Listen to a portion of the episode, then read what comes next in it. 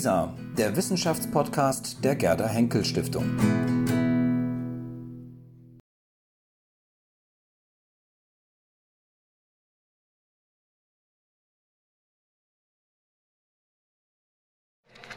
Ja, meine Damen und Herren, ich habe gerade das Signal von äh, Andreas Bayer und Michael Diers bekommen, dass sie startklar sind sodass wir jetzt nach den wissenschaftlichen Revolutionen, äh, Revolutionen zurückkehren mit dem jetzt folgenden Gespräch zu politischen Revolutionen.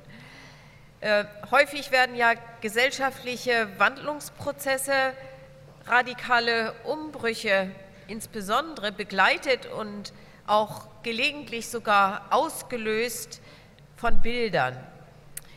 Die beiden, die jetzt hier miteinander diskutieren, Andreas Bayer aus Basel und Michael Diers von der Berliner Humboldt-Universität, werden sich jetzt in ihrem Gespräch dieser ikonischen Dynamik widmen, so wie sie sich an ganz entscheidenden historischen Wendepunkten auch nachzeichnen lässt, wie sie sich entfaltet hat von der Reformation bis zur Revolution, sodass ich jetzt nicht lange schnacken will, sondern Sie das Wort haben.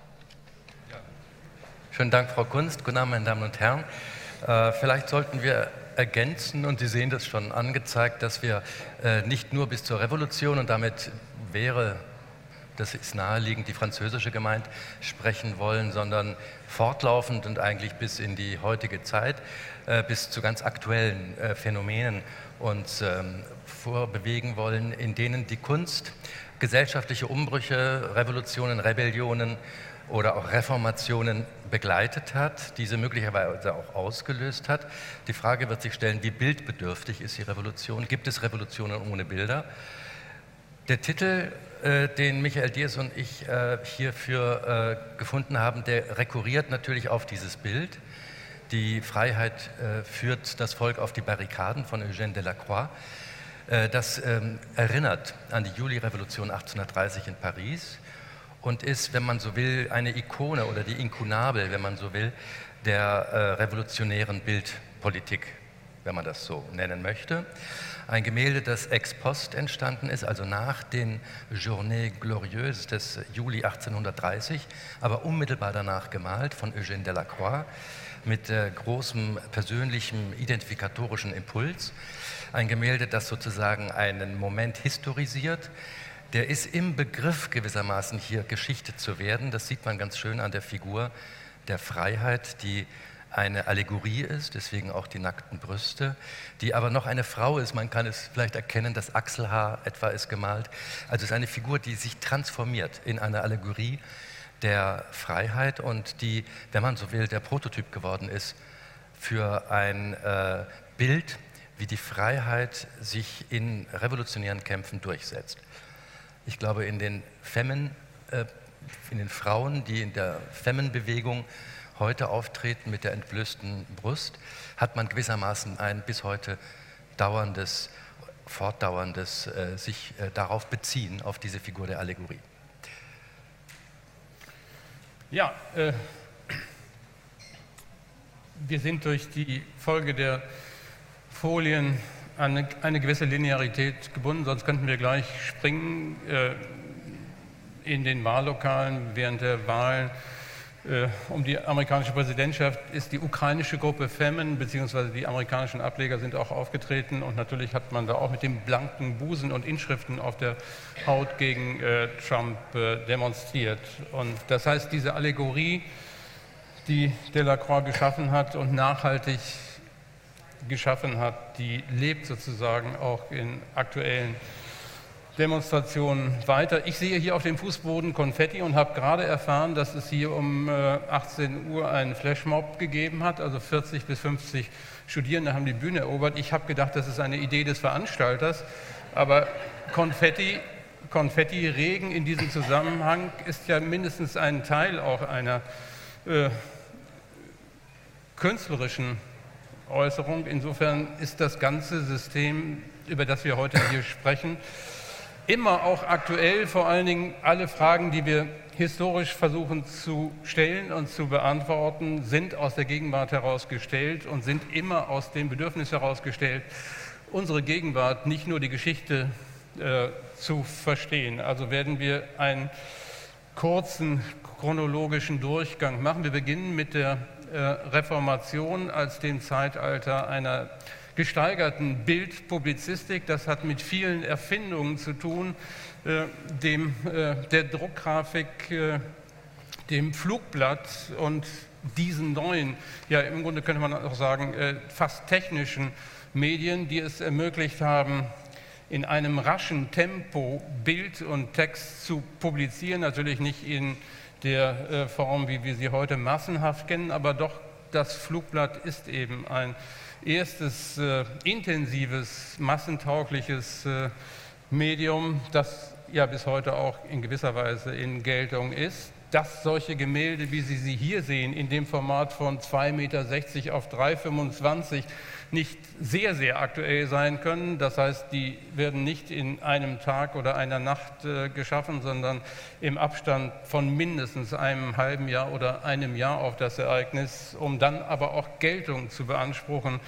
auf Dauer und bis heute im Louvre verwahrt und immer wieder einerseits zu erinnern an dieses Ereignis äh, der Revolution und andererseits eben aber auch an die Rolle der Kunst bei der Dokumentation solcher Ereignisse. Und wenn man es wie bei äh, Delacroix schafft, solche ikonischen Bilder zu schaffen, die Schlagbilder geworden sind, dann muss man sich nicht wundern, wenn sie immer wieder zitiert werden und abgewandelt werden, auch bis in die aktuellen Debatten hinein. Dass dieses Bild auch ein Potenzial hat, das nicht nur kommemorativ wirkt, sondern äh, durchaus proaktiv oder das anstiften könnte, möglicherweise zu revolutionärem äh, äh, Verhalten, erkennt man gut daran, das Gemälde ist unmittelbar äh, nach seiner Fertigstellung durch den französischen Staat aufgekauft worden, um sofort im Archiv zu landen. Es ist äh, erst äh, 30, 40 Jahre später äh, wieder erstmals öffentlich gezeigt worden, weil man ihm nicht nur sozusagen als ähm, Erinnerungsbild äh, äh, eine Kraft zusprach, sondern auch eine, die möglicherweise anstiftet zu revolutionärem Tun. Und dass es ein bisschen über den Anlass selbst hinausgeht, das ist ein Ereignisbild, so würden wir das in der Kunstgeschichte nennen. Äh, das sieht man daran, dass rechts im Rand die Türme von Notre Dame zu sehen sind. Tatsächlich ist die Szene, die Delacroix hier darstellt, eine, die vor dem Hotel de Ville stattgefunden hat, vor dem Rathaus. Dadurch, dass er es von Notre Dame verlegt, nimmt er sozusagen das Sinnbild, das Wahrzeichen der Stadt Paris, um dieses Gemälde von dem aktuellen Anlass gewissermaßen zu überhöhen in etwas Allgemeineres. Ähm, Delacroix selbst rekurriert natürlich auf eine Tradition. Wir kommen gleich zu den gerade erwähnten äh, Flugblättern, äh, die Michael Diaz äh, ins Spiel gebracht hat. Hier zeige ich nur kurz den Schwur im Ballhaus von Jacques-Louis David eine der entscheidenden Szenen, auf eine der wichtigen Momente auf dem Weg zur Französischen Revolution. Sie sehen aber, das ist 1791 gemalt, also auch zwei, drei Jahre nach dem Ereignis erst und es ist nicht fertig geworden. Äh, David, der hier einen entscheidenden Moment der Französischen Revolution dokumentieren will, um sie zu historisieren, ähm, hat eine Vielzahl von Porträts anfertigen müssen und ist über die Arbeit an diesen Porträts nicht mehr zur Vollendung dieses Skizze oder Fragment gebliebenen Gemäldes gekommen. Das gleichwohl, auch das ist ein Gemälde ex post, also wie äh, Delacroix äh, äh, Freiheit, ein Gemälde, das aber durchaus eben auch dieses Potenzial einer Anstiftung zu weiterer revolutionärer Tugend, so würde David wohl gesagt haben, äh, in sich trägt. Ähm, aber natürlich in der Form als unvollendetes Bild nicht ausgestellt worden ist, also nicht zur Veröffentlichung gekommen ist und damit nicht in Geltung gesetzt worden ist. Und äh, auch das zeigt noch einmal, das langsame Medium Malerei muss sich andere Aufgaben setzen als das Protestplakat oder das Flugblatt. Äh, es kann würdigen, es kann repräsentieren. Ob das schon historisierend gemeint ist von David, ist die Frage, sondern das ist die Feier des, äh, ja, das ist die Inauguration, wenn Sie sich an gestern erinnern, aber für äh, ein etwas anderes äh, fortschrittlicheres äh, politisches äh, System. Aber der Beginn jedenfalls der, und der Schwur äh, darauf, sich äh, gemeinsam für eine Sache stark zu machen. Und wir haben David gewählt, weil Jacques-Louis David natürlich der Maler ist, der in ganz besonderer Weise nicht nur diese französische Revolution persönlich aktiv begleitet hat, sondern dann natürlich auch gewissermaßen zum Staatskünstler wird. Die Revolution in den ersten Jahren, etwa auch hier mit diesem bedeutenden Gemälde des sterbenden Marat, äh, immer wieder sozusagen mit großen Gemälden beliefert und dann natürlich unter Napoleon zum führenden Staatskünstler avanciert. Aber er ist eben auch ein äh, Flugblattproduzent. Äh, Sagst du zu diesem was? Ja, eine Karikatur auf die Engländer, die an Drastik nichts äh, auslässt. Das äh, traut man diesem ja, späteren Staatskünstler, der sich ja auch mit Napoleon arrangiert hat, äh, nicht äh, zu. Aber es zeigt zugleich, dass das Medium äh, der Grafik, vor allen Dingen auch der Karikatur um 1800 tatsächlich in diesen Auseinandersetzungen der Französischen Revolution neue Fahrt gewinnt, beziehungsweise eigentlich zum leitenden grafischen politischen Medium äh, geworden ist und die Malerei selbstverständlich, was äh, Tagesaktualität angeht, was äh, Zugespitztheit angeht, was Frechheit angeht und Provokation angeht, Protest angeht, bei weitem äh, überholt. Kommen wir also ans frühe 16. Jahrhundert, äh, an die äh, Zeit der Reformation. Wir zeigen hier das von Albrecht Dürer entworfene Denkmal für die Bauernkriege.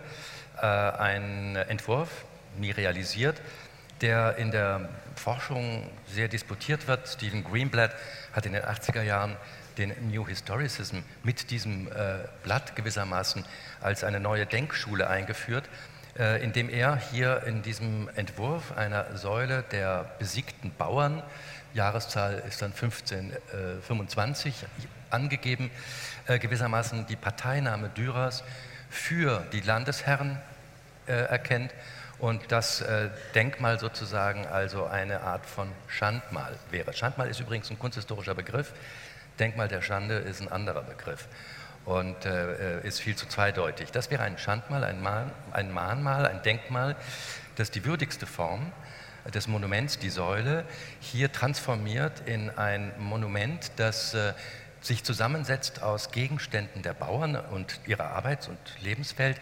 Sie sehen die Nutztiere, Sie sehen Eierkörbe, Gemüsekörbe. Der Sockel äh, der Säule ist eine Milchkanne und anderes Gerät äh, zur Bearbeitung der Landwirtschaft äh, verjüngt sich nach oben, wo auf einer Art Plinte oder einer Art Abakus eine gebeugte Figur sitzt in der Form des ruhenden Christus, ein Bauer, der ein Schwert im Rücken trägt. Äh, Stephen Greenblatt hat das immer gedeutet als Parteinahme Dürers gegen die Bauern. Das ist ja auch die sehr disputierte Frage, ob Luther selbst auch nicht unter Umständen den äh, Bauernkrieg gewissermaßen, den Sieg über die Bauern äh, triumphal gefeiert hat. Ich deute es, ich denke, du bist auch einverstanden mit dieser Sicht, die andere auch teilen, dass es eine Parteinahme, auch hier ex post, wenn man so will, Dürers für die Bauern ist. Äh, denn die Ikonografie, also etwa der Einsatz dieses melancholischen Gestus der sitzenden Bauerfigur, das Schwert, das wir aus den Darstellungen der Schmerzensmutter kennen und anderes mehr, sind alles Elemente, die darauf hindeuten, dass Dürer hier Partei nimmt für die 1525, deswegen das Datum bei Frankenhausen, äh, geschlagenen Bauern, also unter Thomas, der, angeführt von Thomas Münzer. Wir zeigen das, weil das ein Beispiel wäre, wie ein Künstler wie Dürer in einen aktuellen revolutionären Kampf, ich glaube, so darf man die Bauernkriege nennen, eingreift, Stellung bezieht, wenngleich das auch ex post geschieht. Das ist erst nach Dürers Tod veröffentlicht worden in einer Schrift, die zur Unterweisung der anderen Künstler diente, wie richtige Maße und anderes anzuwenden sind. Also ein Lehrbuch, wenn man so will, das aber Willibald Pirkheimer gewidmet war, dem Humanisten, seinem Freund, aus Nürnberg, der selbst wiederum ein dezidierter Pazifist gewesen ist und sich gerade aus seinen Erfahrungen in Kriegszügen in der Schweiz äh, schriftlich gegen diese Form des Abschlachtens und anderes mehr geäußert hat. Alles das äh, veranlasst uns, glaube ich, in diesem Bild so etwas wie eine Stellungnahme Dürers zu erkennen, die solidarisch sich erklärt mit den gemeuchelten Bauern. Du bist nicht ganz einverstanden. Nein, es wird in der Literatur, kunsthistorischen Literatur, äh, verschieden interpretiert und äh, die linke Kunstgeschichte hat es eben auch zu einem politischen Mahnmal gemacht, nicht zu einem Schandmal, sondern äh, als zur Erinnerung an die äh, Opferrolle, die die Bauern auf sich zu nehmen hatten und äh, damit auch eine Kritik sozusagen des politischen herrschenden Systems. So gibt es beide Lesarten. Die ein Uneindeutigkeit spricht eigentlich ein bisschen dafür, dass Dürer sich dann vielleicht doch rausholen wollte, raushalten wollte, dann publiziert in einer äh, theoretischen Untersuchung eines Künstlers, also auch ziemlich äh, versteckt, sodass es eigentlich bestenfalls Intellektuellen in die Hände gekommen ist. Und die Vorstellung, es realisiert zu sehen auf dem Markt in Nürnberg oder Augsburg anderswo, ist schwer vorstellbar. Es ist aber, und es ist eine verrückte, surreale, äh, archimoldeske Fantasie auch, also wenn Sie sich die einzelnen Bestandteile ansehen. Es ist wahrscheinlich eher eine künstlerische Laune. Das führt aber eben auch dazu, dass wir ja nicht nur über die dargestellte Revolution, die Revolution als äh, Motiv sprechen wollen, die Ikonografie, sondern tatsächlich auch über das Engagement der Künstler. Wann geht ein Künstler tatsächlich auf die Straße? Gestern Art Strike wegen der Trump-Wahlen, ein Versuch weltweit Galerien zu schließen, Museen zu schließen, künstlerische Arbeit auszusetzen, um zu protestieren.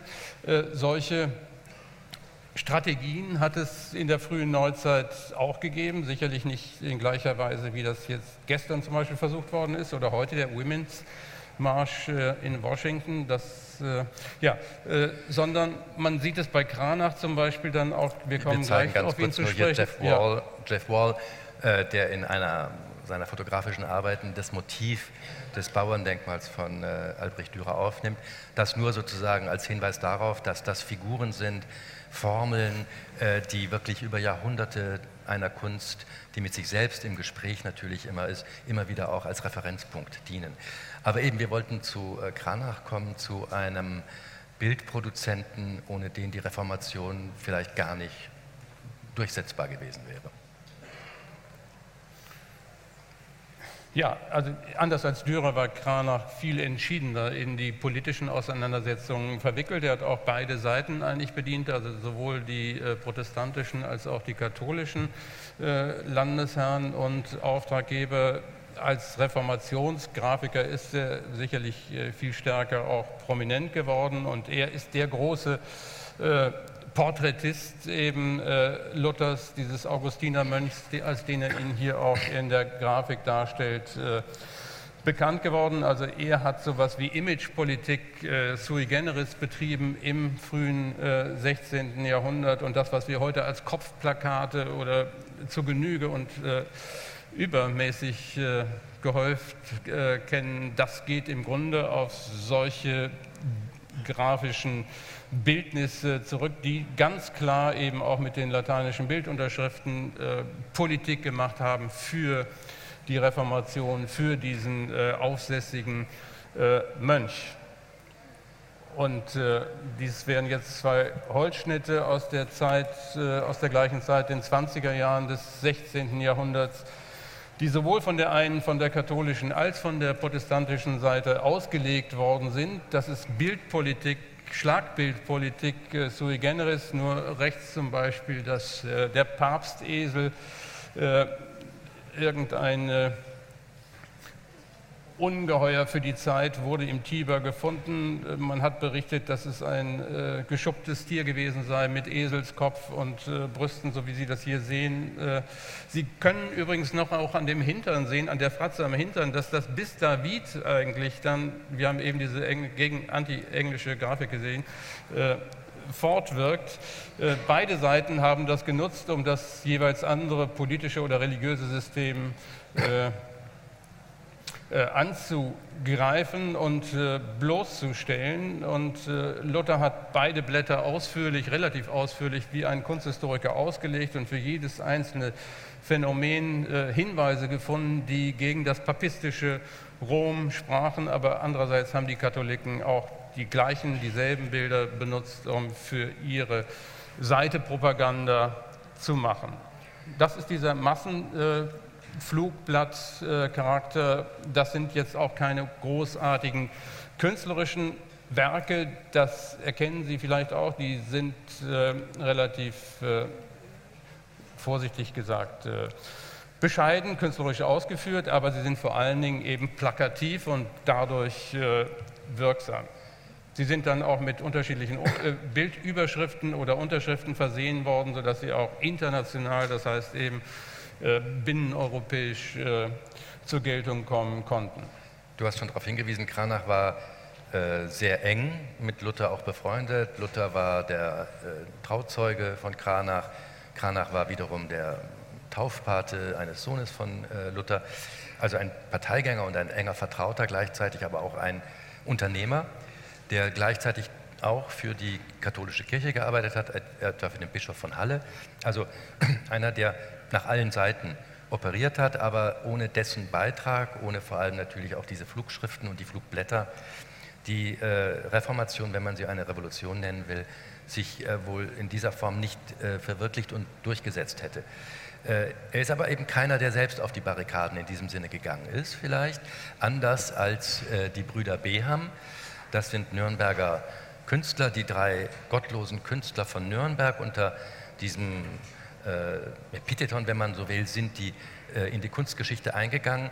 Das waren nun wirklich Künstler, die Partei ergriffen haben für die ja, und die auch Gefahr gelaufen sind, entweder äh, gefangen gesetzt äh, zu werden oder auch selbst den Tod zu erleiden. Also die haben sich schon viel stärker als Kranach eben ungeschützt politisch äh, geäußert und mit ihren Grafiken auch äh, Politik und Propaganda äh, gemacht. Und das wäre hier ein Beispiel eben, wo der Schafstall äh, Christi dargestellt wird. Also man geht eigentlich richtigerweise durch die Tür, die geöffnet da steht und Christus begrüßt da auch die äh, Betenden ein, aber die äh, Papisten sozusagen dringen über das Dach und von allen Seiten in die Kirche ein, um sie für sich in Anspruch zu nehmen. Das ist eine klare Entgegensetzung zweier Positionen. Das sind ja oft eben dialektische oder äh, Bilder, die zwei Systeme gegeneinander laufen lassen, wie Sie das eben auch bereits gesehen haben. Das nächste Bild ist auch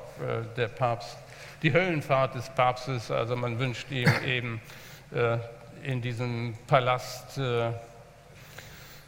die flammenden, das flammende Feuer zur Vernichtung und schickt ihn sozusagen in die Hölle.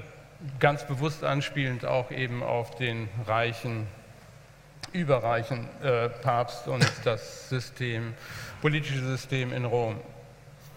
Äh, das ist jetzt ein großer, schneller Sprung. Nur ein Beispiel aus 1571 einer äh, Flugschrift, die sich hier mit äh, den gottlosen Hexen äh, befasst. Aber das ist eigentlich nur der Versuch, um gleich weiterzukommen in die Barockzeit, äh, wo es dann auch hochkünstlerisch weitergeht mit Jacques Callots großen Schrecken des Krieges, ein, eine Folge von äh, Radierungen, die äh, keine der Grausamkeiten des Krieges äh, auslässt. Hier zu sehen der Galgenbaum, ein relativ großformatiges Blatt, das im Detail zu lesen äh, erschauern äh, macht, weil es äh, die ja, Gräueltaten des Krieges, von denen wir ja auch in unserer Gegenwart immer noch erfahren müssen, äußerst sprechend ins Bild.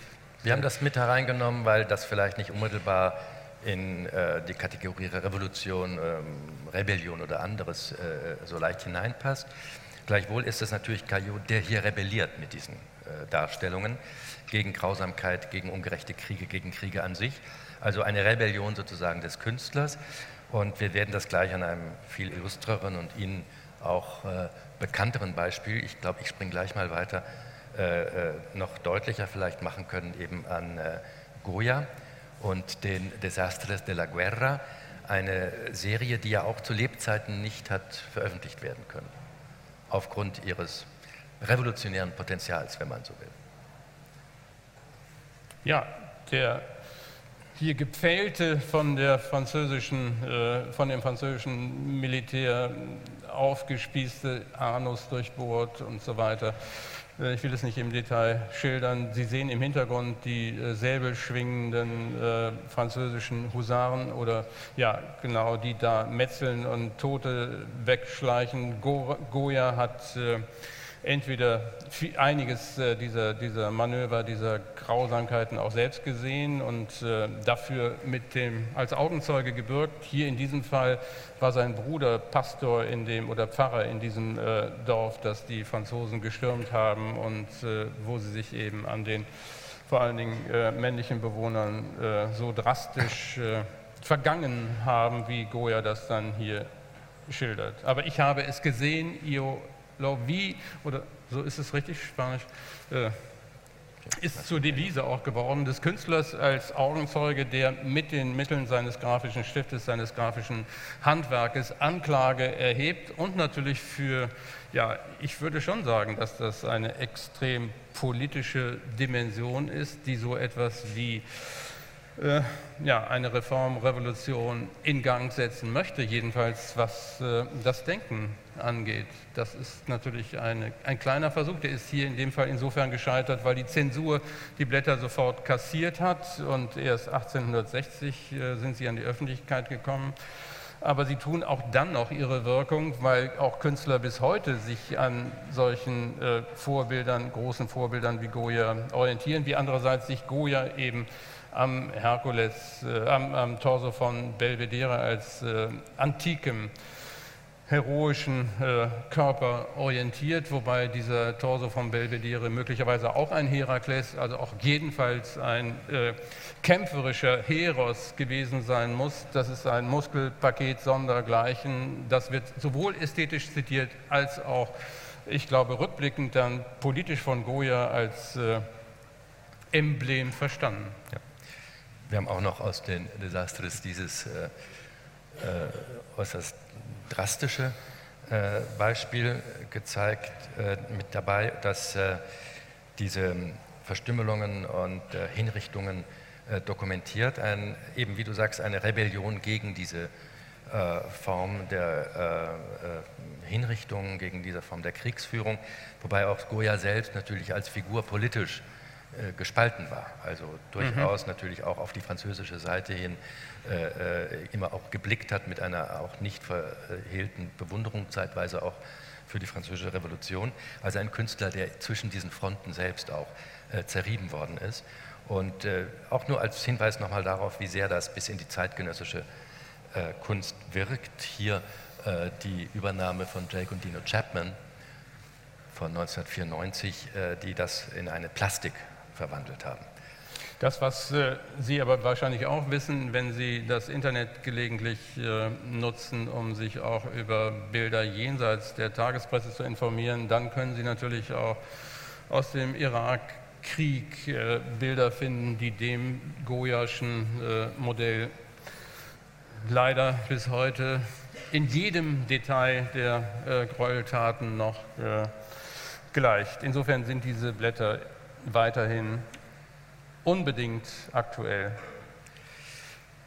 Das so eine, und eine wollen auch aufrütteln bis heute. Ja. Und das ist das Wunderbare an der Kunst, dass sie sich nicht äh, nach 200 Jahren zur Ruhe setzt, sondern wenn man ihre Ansprache ernst nimmt, eigentlich sie auffordern würde, jetzt sofort rauszugehen auf die Straße und irgendetwas zu unternehmen. Sonst ist die Kunst eigentlich wirkungslos. Spätestens morgen früh, wenn Sie noch mal eine Nacht darüber geschlafen haben, wogegen oder wofür Sie protestieren wollen, aber gegen äh, das politische Übel in der Welt auf jeden Fall. Wir haben den Jericho, das Kloster Medusa, mit hineingenommen. Auch das äh, ein Ereignisbild, wenn man so will. Es ist 1818, 1819 entstanden, äh, unschwer zu erkennen am pyramidalen Aufbau und anderem mehr, dass Eugène Delacroix in seinem Gemälde Die Freiheit für das Volk auf die Barrikaden unmittelbar auf dieses monumentale Gemälde rekurriert. Äh, er ist selbst übrigens im Bild drin. Er hat in der Werkstatt des Jericho gearbeitet und Modell gestanden für eine der Figuren links im Bild. Also eine ganz enge Beziehung äh, Delacroix zu diesem Gemälde, das ein Ereignisbild ist, das einen Schiffbruch dokumentiert und eine Gruppe von über 100 Schiffbrüchigen äh, evoziert, die auf einem Floß dahintrieben und die, äh, deren Rettung gewissermaßen äh, nicht ins Werk gesetzt wurde, obwohl es möglich gewesen wäre. Und die dann äh, bekanntlich, das ist die kolportierte Geschichte, sich wechselseitig töten und äh, ja, kannibalistisch, es blieb ihnen offenbar nichts anderes übrig. Und der Kapitän der Medusa, dieses, äh, dieser äh, Fregatte, hat sie ja ganz bewusst ausgesetzt, weil er sich selbst und seine eigene Haut äh, retten wollte und hat dann die Seile gekappt. Eigentlich sollte das Floß im Tross äh, mitgeführt werden und hat dann, ich weiß nicht, anfangs waren es glaube ich ungefähr 150 äh, Menschen auf diesem Floß. Das hat sich dann extrem reduziert und Jericho hat und das ist der Wandel vom Historienbild zum Ereignisbild, eben sich mit der zeitgenössischen Presse über dieses Ereignis äh, auseinandergesetzt und hat ähm, Dokumentationen, die veröffentlicht worden sind, gelesen und so weiter und sich ganz intensiv mit diesem äh, zeithistorischen Ereignis auseinandergesetzt, um eine Anklage zu erheben, also auch gegen den französischen Staat, der solche Kapitäne in Dienst stellt, die äh, zu solchen äh, grausigen Taten fähig sind. Also eine große pathetische Anklage und Anklage auf Lateinisch würde auch doch Protest bedeuten und so ungefähr. Ja, und das ist natürlich auch zu einem Sinnbild jetzt nicht nur dieses speziellen äh, äh Ereignisses geworden, sondern schlechthin der Condition humaine und äh, ist deswegen auch natürlich ein, nicht nur formal, wenn man so will, äh, auch ein Vorbild für Eugène Delacroix' äh, Freiheitsbild. Äh, du hast dieses Bild der Flüchtlinge aus dem Mittelmeer dazu montiert. Ja, aber das versteht sich von selbst, das muss ich gar nicht kommentieren, denn wir sind immer noch mit diesem Problem 4500 äh, im letzten Jahr. Äh, Menschen sind im, beim Versuch, das Mittelmeer zu überqueren, ähm, schändlicherweise ertrunken, weil unser Europa nicht in der Lage ist, ihnen einen sicheren Weg zu bieten oder Alternativen auch in ihrer Heimat anzubieten. Und insofern ist das nicht aktuell kurzgeschlossen mit der Gegenwart, was Jericho gemacht hat, sondern äh, das ist einfach nur der Versuch, äh, heute, die Medien sind natürlich viel, viel äh, rascher bei der Hand, Fotografie, Film, äh, Video, sondern einfach nur, um zu zeigen, dass dieser Abstand von, wie viele Jahre sind das, zu äh, 1819, 150, 180 Jahren wirklich sehr, sehr gering ist. Es hat sich relativ wenig geändert. Die Katastrophen sehen sehr ähnlich aus. Die Bilder, die von den Katastrophen bekommen, gleichen äh, einander und äh, dass äh, die Katastrophe eigentlich ist, dass sich nichts ändert. Äh, das ist immer noch. Ja, es wirft auch Fragen auf, wie eine zeitgenössische Kunst mit so etwas umgeht, so wie Jericho mit diesem Thema umgegangen ist und das zu diesem monumentalen, anklagenden Bild verwandelt hat. Wir werden vielleicht dann nachher noch und am Ende äh, auf diese Fragen kommen, wie eine zeitgenössische Kunst äh, sich mit Phänomenen oder Problemen oder Tragödien wie diesen befasst. Wir gehen noch mal einen kurzen Schritt zurück oder äh, sozusagen von Jericho weiter ähm, in die Zeit der äh, französischen Erhebungen, hier der Revolution von 1848, Horace Vernet. wir wollten es nur zeigen, weil man ganz gut auch hier wieder den Prototyp Delacroix natürlich durchscheinen sieht von 1830 aber auch weil man die Barrikade und ihre Konstruktion ganz gut mhm. erkennt. Barrikade kommt von Barrique, das sind die Fässer, aus denen diese Barrikaden zusammen äh, montiert wurden, muss man sagen. Und äh, 1848 sieht ein Künstler ganz aktiv eingreifen in die revolutionären Bewegungen, nämlich Gustave Courbet. Äh, das ist hier eine Entwurfszeichnung für dieses Blatt, Le Salut Public. Äh, auch hier ist ganz deutlich die Reminiszenz an Delacroix. Sie sehen, wie Kunst von Kunst kommt und immer wieder auf solche Formeln zurückgreift. Äh, Courbet, wir kommen gleich noch zu ihm, ist ja selbst einer, der wirklich als revolutionärer Künstler äh, bezeichnet werden muss. Äh, hier ist, glaube ich, wichtig, du wolltest auf die Namen, glaube ich, hinweisen, die hier. Nein, das sind nur die großen Literaten Champfleury, Baudelaire, also Zeitgenossen von Courbet, die den Künstler, den bildenden Künstler gebeten haben, ihm Ihnen eine Vignette zu zeichnen, weil es noch ein zweites konkurrierendes Blatt mit selben Titel gegeben hat und Ihr Blatt sollte sich unterscheiden. Da haben Sie ihn gebeten und äh, Courbet hat das dann mit dieser Zeichnung geliefert. Das wurde dann in Holzstich umgesetzt und ist dann Flugblattähnlich auch 1848 äh, mit Texten eben von Jean Fleury und äh, Baudelaire okay. dann in die Welt ausgegangen. Aber ja, auch da, ja, Courbet, wir werden es noch sehen. Die Karikatur, äh, das ist 1833, La Caricature, eines der wichtigsten und frühen französischen äh, Blätter, das Karikaturen veröffentlicht hat, also ein Vorgänger von Charlie Hebdo, wenn Sie so wollen, ziemlich äh, aggressiv.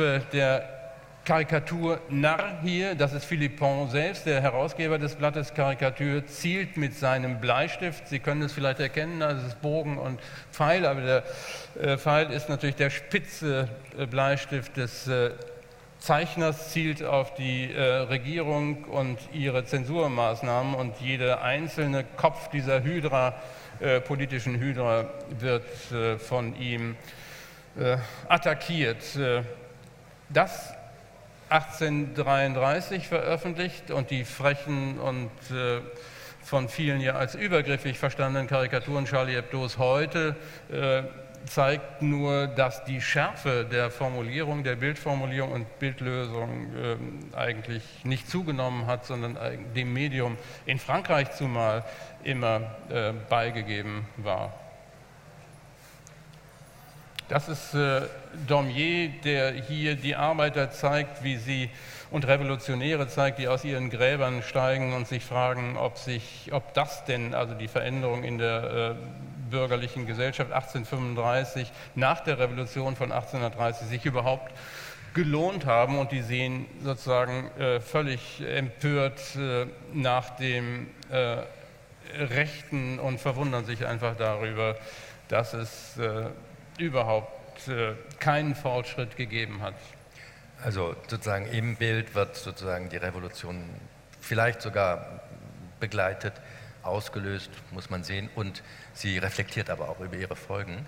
Äh, wir wollen nochmal zu Courbet zurückkommen, der ja eben ein revolutionärer Künstler im Wortsinne war und unter anderem äh, vor allem vielleicht sogar äh, manifestiert sich das in der Geschichte um die Niederlegung oder die Sprengung oder die Zerstörung der Vendôme-Säule, also der äh, Säule mit dem Standbild Napoleons, äh, das ähm, äh, die 1871 äh, gestürzt wird.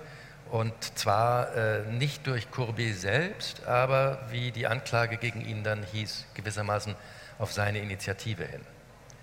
Er ist auch auf dem Foto wahrscheinlich für Sie nicht zu erkennen, mit äh, großem Bart zu sehen, ziemlich im, in der Mitte. Und äh, das meinte ich eben auch, also Künstler dokumentieren nicht nur zeichnerisch, malerisch, äh, gelegentlich ja auch in Skulpturen äh, Vorgänge des politischen Zeitgeschehens, sondern sie verwickeln sich auch da rein und engagieren sich. Sie gehen auf die Straße, äh, demonstrieren oder demontieren, äh, wie hier und greifen also auch ganz praktisch ein, verlassen sozusagen für einen wichtigen Augenblick und Moment das Atelier, sehen sich herausgefordert und machen äh, Politik. Ja. Und dafür sitzen sie wieder im Gefängnis. Und dafür gehen sie und riskieren sie. Das wissen sie aus der Türkei, das wissen sie ja, äh, aus der aktuellen äh, Situation, vor allen Dingen auch von Schriftstellern, von Journalisten vielleicht mehr als von bildenden Künstlern, aber ja, bis Kuba ließen sich Beispiele, auch aktuelle Beispiele anführen, wo Künstler aufgrund von äh, durch Zensurbehörden oder sonstige Maßnahmen äh, festgesetzt werden, auch in Russland, Pussy Riot und so weiter. Da kommen wir noch zu und man, ja, in diesem Fall war es der Preis dann auch das Exil. Ja. Und äh, insofern eine, eine Künstlerkarriere soll man da nicht sagen, sondern ein Künstlerschicksal, äh, das durchaus viele Analogien äh, auch zu heutigen äh, Künstlern aufweist. Wenn man an Pawlenski denkt, der beispielsweise jetzt aus Moskau nach Paris gegangen ist und dort um Asyl gebeten hat. Ich überspringe mal dieses oder wolltest du zu dieser Karikatur, die nochmal auf Courbets Beteiligung oder auch Verantwortung für den Sturz der Vendôme-Säule anspielt, die dann ja, ähm, das war ja das Verdikt, auf seine Kosten hin wieder aufgerichtet werden sollte und auch aufgerichtet worden ist und heute äh, wieder an ihrem alten Platz im Zentrum von Paris steht. Ähm, das ist 1871. Wollen wir zur Commune äh, ein paar Worte verlieren? Ja, nur zu, um zu zeigen, dass ein Künstler auch wie Manet nicht äh, äh auf die Straße gegangen ist. Er hatte auch gegen die Deutschen 1871, 71 äh, als Soldat oder Offizier äh, gedient und Stellung genommen. Er hat auch später sich sehr zurückhaltend gegenüber deutschen Künstlern, unter anderem Max Liebermann, insofern verhalten, als er gesagt hat, äh, nach, dieser,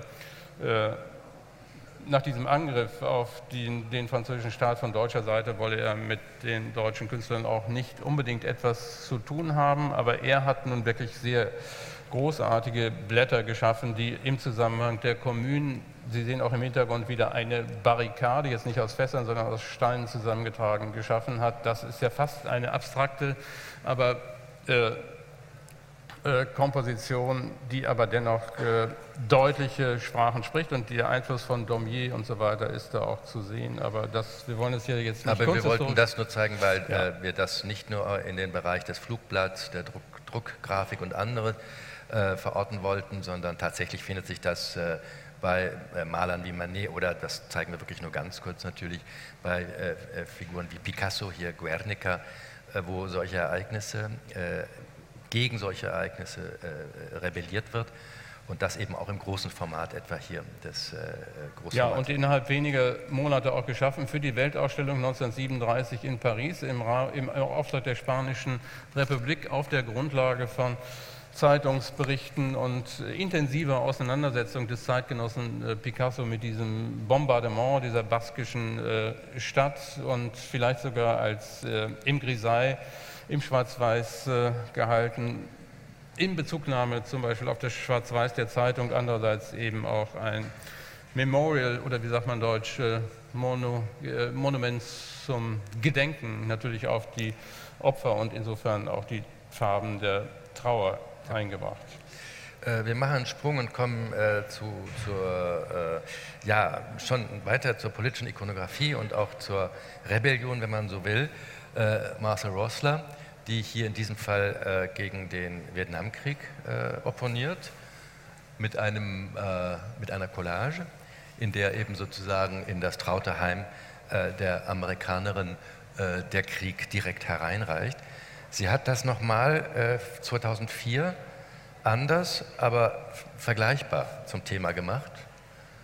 Ja, zum Irakkrieg. Äh, Bringing the War Home, House Beautiful heißt dann die Serie. Es sind immer Serien, nicht ein einzelnes Blatt, sondern eine Serie, die auch eine große, wenn man es so sagen kann, salopp äh, Karriere gemacht hat, weil sie weit verbreitet worden sind. Und Martha Rossler wäre auch eine zeitgenössische Künstlerin, jetzt äh, Ende 60, Anfang 70, äh, die sich immer wieder auch äh, politisch engagiert hat, und zwar nicht nur in ihrer Kunst, sondern eben auch äh, durch die Assoziation an bestimmte Bewegungen, die sich auch auf die Straße begeben haben. Ja. Äh, Richard Serra gehört auch zu den Künstlern, die man jetzt nicht unmittelbar vermutet hätte in einer ähm, aktiven Stellungnahme die hier äh, in einem äh, in diesem Blatt, glaube ich, in diesem Gemälde, ne? Ich habe es jetzt nicht. Nein, es ist, ein, es ist eine Grafik. Das ist eine Grafik, ja. Okay. Die ist auch nicht 2006 wieder steht, das habe ich falsch, 2004. Das heißt, es ist aus demselben Jahr wie die Marcel Rosser Grafiken, als der Irakkrieg und Bush äh, äh, äh in, aktiv, sehr aktiv und gerade aktiv waren ja. und äh, als ja wirklich fast wie ein Plakat, äh, Protestplakat geschaffen, ja. Gut, wir kommen äh, auf dieses äh, Problem der Karikatur nochmal zu sprechen. Du hast es schon, äh, wir haben es ja mit, äh, mit äh, den, den, französischen Grafiken schon angetönt. Hier jetzt natürlich alle, die im Falle der ähm, Darstellungen, also aus Jyllands Posten, Aus also dieser dänischen Tageszeitung, also die Auseinandersetzung mit, die Frage war ja, der, der, Redakteur hat ja die Frage gestellt, wie stellt ihr euch, wie sollen wir Mohammed darstellen? Das Verbot des, der Darstellung im äh, Islam ist ja weithin bekannt und dann haben sich einige Zeichner, längst nicht alle, die sich die er angeschrieben hat, dazu bereit erklärt, diese Grafiken zu liefern und äh, im Jahr 2000 2005 hat das ja nicht sofort unmittelbar, sondern erst durch islamistische äh, Kreise dann äh, zu ja, erheblichen äh, Protesten und Aktionen geführt. Das heißt, äh, nicht zuletzt durch diese Karikaturen hat sich auch das ganze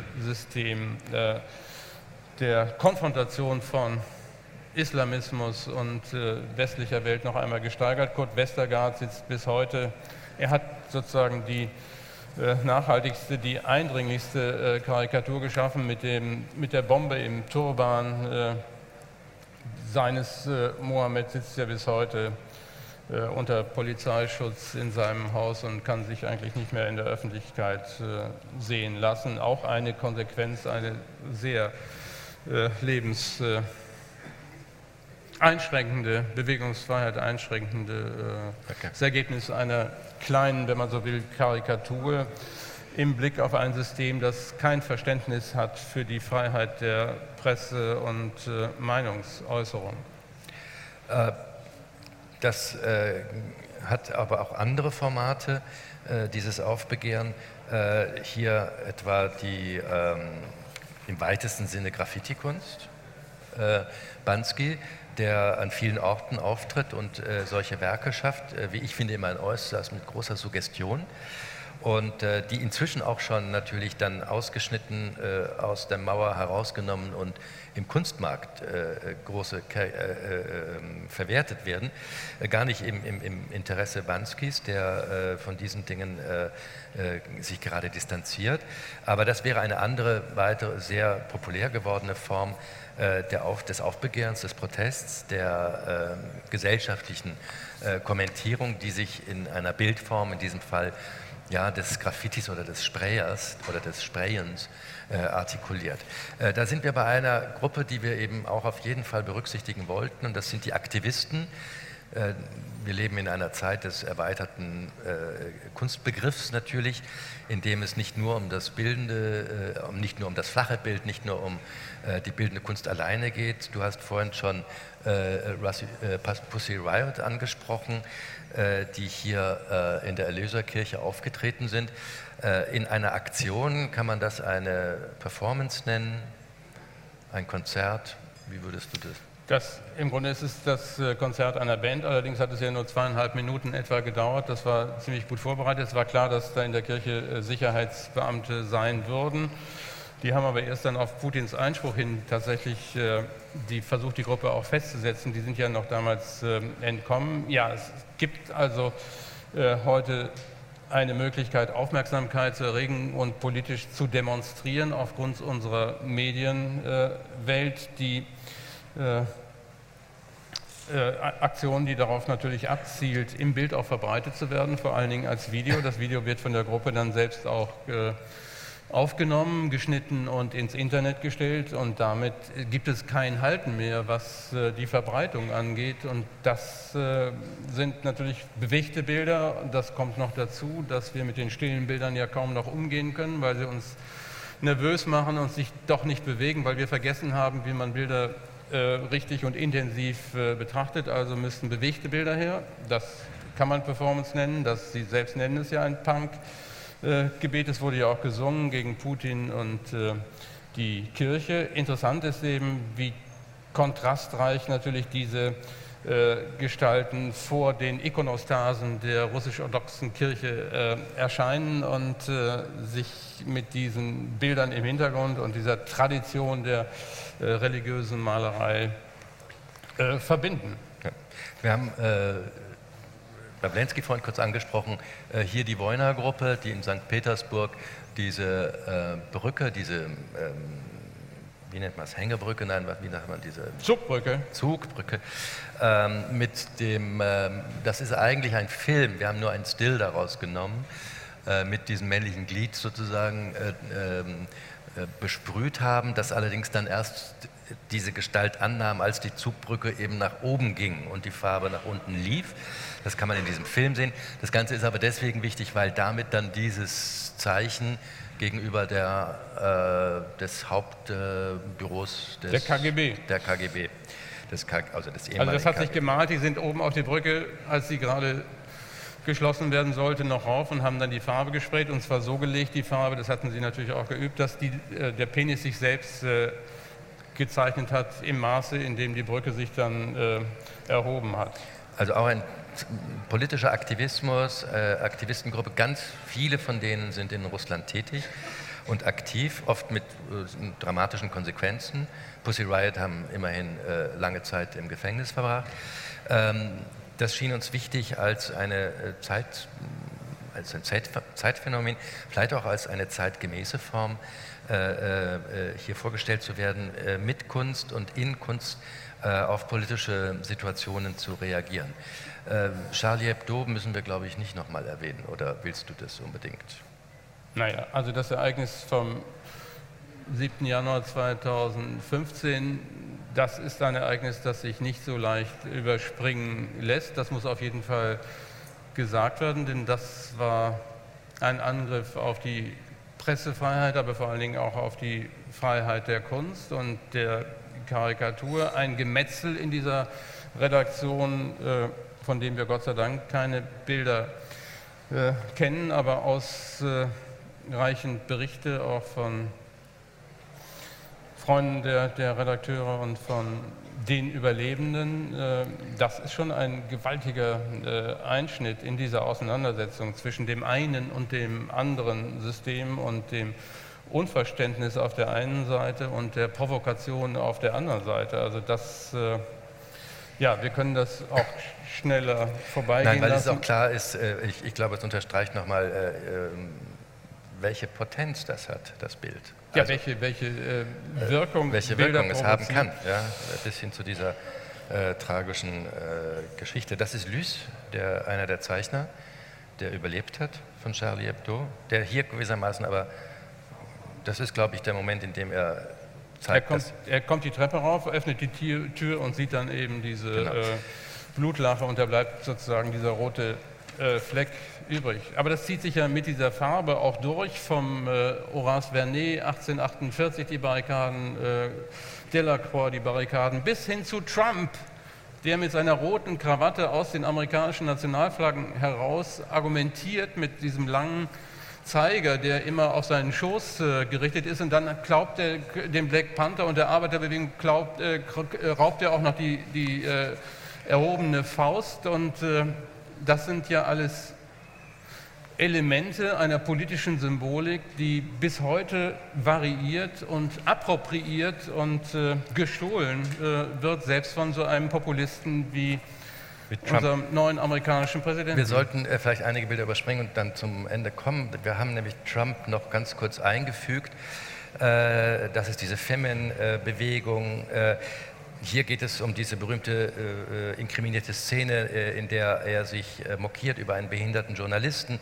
Er ist von Meryl Streep daraufhin äh, attackiert worden bei ihrer Rede bei den Golden Globes. Er hat dann darauf wieder irgendeinen seiner berüchtigten Twitter abgesetzt. Das nur als Hinweis darauf, dass die bildende Kunst, aber auch die darstellende Kunst jetzt äh, vor der Frage stehen, wie geht man mit einer Figur wie Trump um? Wie kann man da aktiv künstlerisch opponieren? Wie kann man sich dazu zu verhalten? Du hast schon erwähnt, dass gestern die Museen geschlossen werden sollten oder geschlossen worden sind. Mir scheint es ein etwas verzweifelter Versuch, weil ich glaube, der Trump merkt gar nicht, ob ein Museum auf oder zu hat.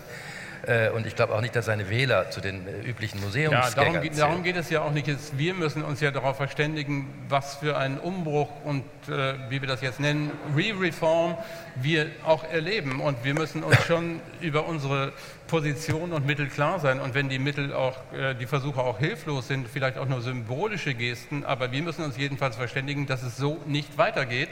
Und das ist ein äh, ja, Ich würde ja sagen, die Museen müssen deswegen aufmachen an dem Tag. Nein, die sind ja immer auf. Das ist äh, nur interessant, wenn, wenn, wenn man vor der verschlossenen Tür steht und sich fragt, wieso ist das Museum äh, nicht auf. Nee, das ist mir zu, zu seit. Es muss entschieden äh, artikuliert werden und entschieden gehandelt werden. Und die Kunst zeigt, dass das äh, immer auch auf hohem ästhetischen Niveau. Gucken Sie sich im Netz diese Rede von Meryl Streep an. Sie kennen sie wahrscheinlich alle vom 8.1.2017. Das ist nicht nur herzergreifend, sondern das ist auch eine wirklich politische Rede einer Künstlerin in einem Augenblick, äh, wo sich eine Wende in, den, äh, in Amerika abzeichnet.